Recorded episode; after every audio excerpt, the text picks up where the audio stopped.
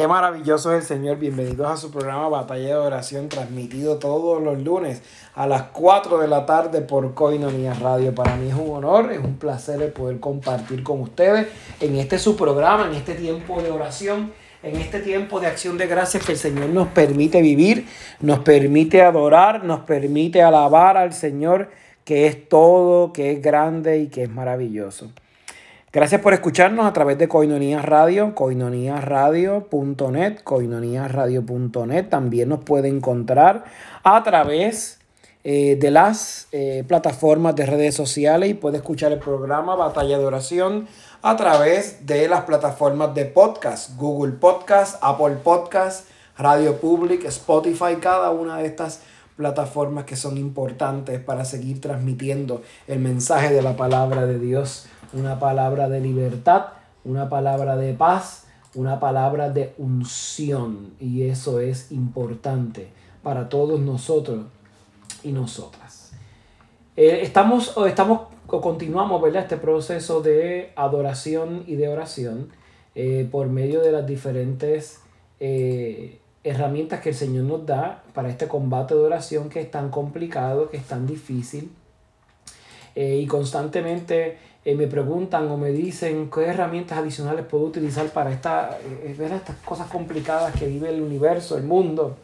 Yo creo que la oración en todas sus modalidades, en todas sus experiencias, se convierte en una herramienta importantísima para este tiempo eh, en que estamos viviendo. Así que hemos estado trabajando la liturgia de las horas. básicamente ya trabajamos las liturgias tradicionales, lo que en el caso de la iglesia romana también hablan sobre las horas canónicas, eh, algo, un, concepto utilizado mucho en la Edad Media. Ya hablamos de los laudes, ya hablamos de las horas intermedias, la prima, la tercia y la nona. Eh, hablamos, eh, pero la tercia, la sexta y la nona.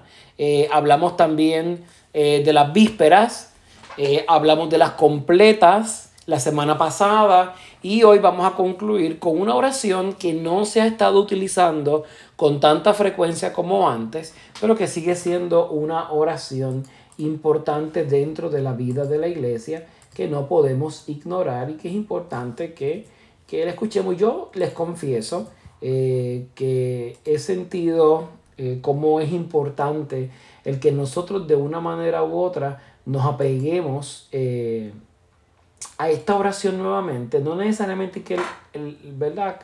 rezarla a la hora sugerida, eh, pero yo creo eh, que sí durante el día tenemos un gran momento, un gran espacio donde eh, orar y alabar al Señor,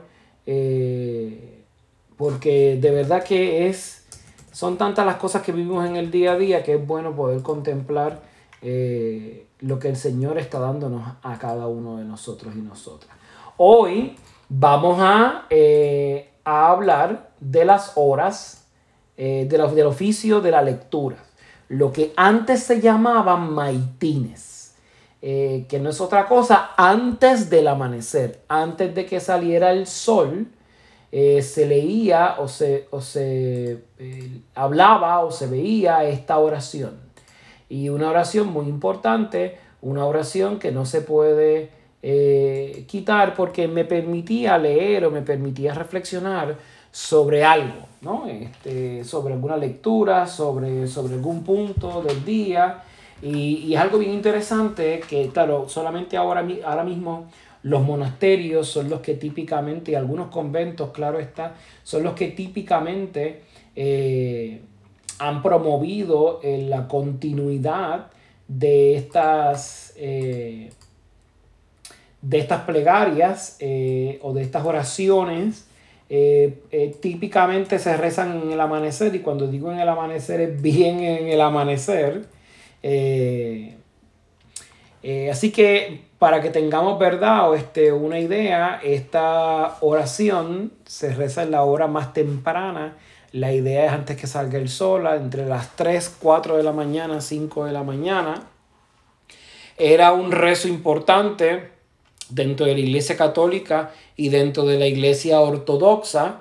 En el contexto de la vida monástica eh, se cantaban los maitines, Eh, desde las primeras horas, a veces desde la medianoche se estaban eh, cantando los maitines, como muchos monjes se acostaban temprano, eh, estamos hablando que las completas las podían hacer a las 7, 8 de la noche, ya a la medianoche, una de la mañana estaban de pie y estaban clamando a Dios y en el proceso de clamar a Dios, pues seguían, ¿verdad? Toda la, toda la noche y toda la mañana en, ese tiempo importante.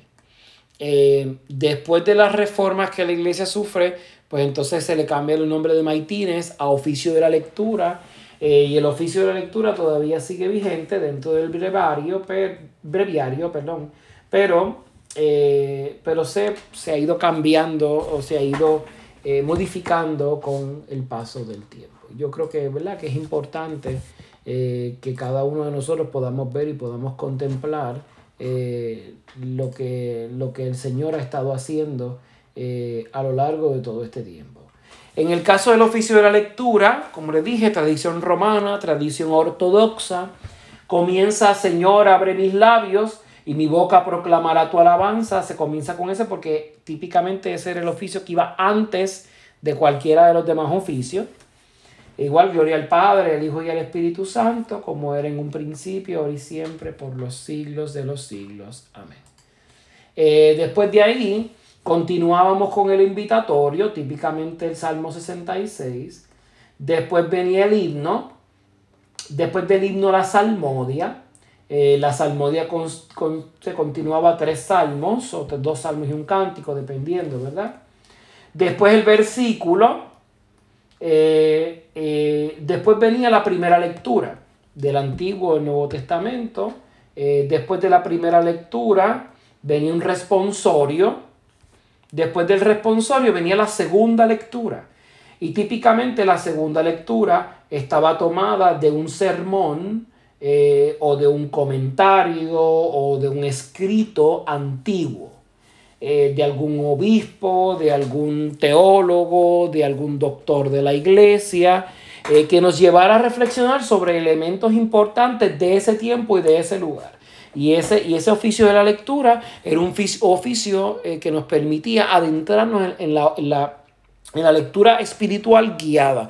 Por eso es que yo favorezco el que durante el día o en el momento que usted entienda, es lleve a cabo el oficio de la lectura. Porque muchas veces concentramos nuestra oración de diferentes maneras, pero no nos damos el espacio o no proveemos el espacio eh, dentro de esta, eh, dentro del, ¿verdad? de la vida de la iglesia, a que la oración profundice por medio de la lectura guiada. Y hay muchos de estos escritos antiguos eh, que nos permiten tener una experiencia de lectura guiada maravillosa, una experiencia de lectura guiada en donde el Espíritu Santo se manifiesta de manera increíble eh, y que los escritos antiguos podemos llevarlo al contexto eh, moderno. Yo creo que por eso es que es tan importante el que no descartemos el tema de la lectura guiada dentro de la vida de la iglesia.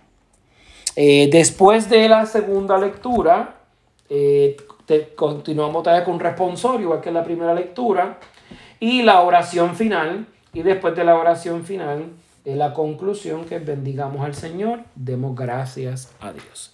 Así que como ustedes pueden ver, cada uno de estos tiempos que la iglesia nos ha reservado o que la tradición nos iba compartiendo, permitían guiar, que usted visualiza su día y quitando las horas intermedias, ¿verdad? Pensando que usted tiene un trabajo eh, de 8 de la mañana a 5 de la tarde, de 9 de la mañana a 5 de la 6 de la tarde, o de 7 de la mañana a 4 de la tarde, no sé. Quitando eso, eso del medio, ¿verdad? Eh, usted se levanta bien temprano, podría hacer, por ejemplo, los laudes antes de ir a trabajar. Eh, en el almuerzo probablemente podría sacar un ratito en algún descanso para el oficio de la lectura. Después del oficio de lectura, en la tarde puede hacer las vísperas, cuando regrese a trabajar, antes o después de cenar. Y antes de acostarse a dormir puede hacerlas completas. Literalmente, si usted hace eso, usted está provocando disciplina en el ejercicio de la oración. Crear disciplina en el ejercicio de la oración nos permite, mi hermano, mi hermana, que nosotros podamos ir sacando distracciones y creándonos en nosotros ese ejercicio de que tenemos que tener estos espacios de oración. Y créanme, la mente empieza después a reclamar esos espacios de oración y quitamos de nuestro medio esos momentos tan complicados que el demonio hace para lastimar nuestra vida, la vida como iglesia. Así que yo creo que es bien importante, mis hermanos y hermanas, que usted y yo eh, podamos recrear estos espacios y podamos tener este tiempo en donde el Señor eh, definitivamente eh, va a hablarnos y va a manifestarse de una manera increíble para usted y para mí. Yo espero que estos espacios que hemos eh, trabajado de las distintas oraciones de la liturgia de las horas a través de estas semanas sean de bendición. Y de verdad espero que sean de bendición porque el Espíritu Santo se va a seguir moviendo de una manera increíble y va a seguir eh, a permitir que, se muevan y que el Espíritu Santo, eh, wow, nos hable, nos dé dirección, nos dé guía, nos dé sostén de lo complejo y lo maravilloso de su amor. Para mí ha sido un honor, un placer compartir nuevamente su programa Batalla de Oración todos los lunes a las 4 de la tarde. Recuerde que nos puede escuchar por coinoniasradio.net, coinoniasradio.net. También puede encontrarnos en Spotify, Apple Podcasts, Google Podcasts, Radio Public. Estamos aquí para adorar, para alabar y para dar gracias al Dios de la vida, al Dios de la misericordia. Será hasta la próxima semana. Bendiciones.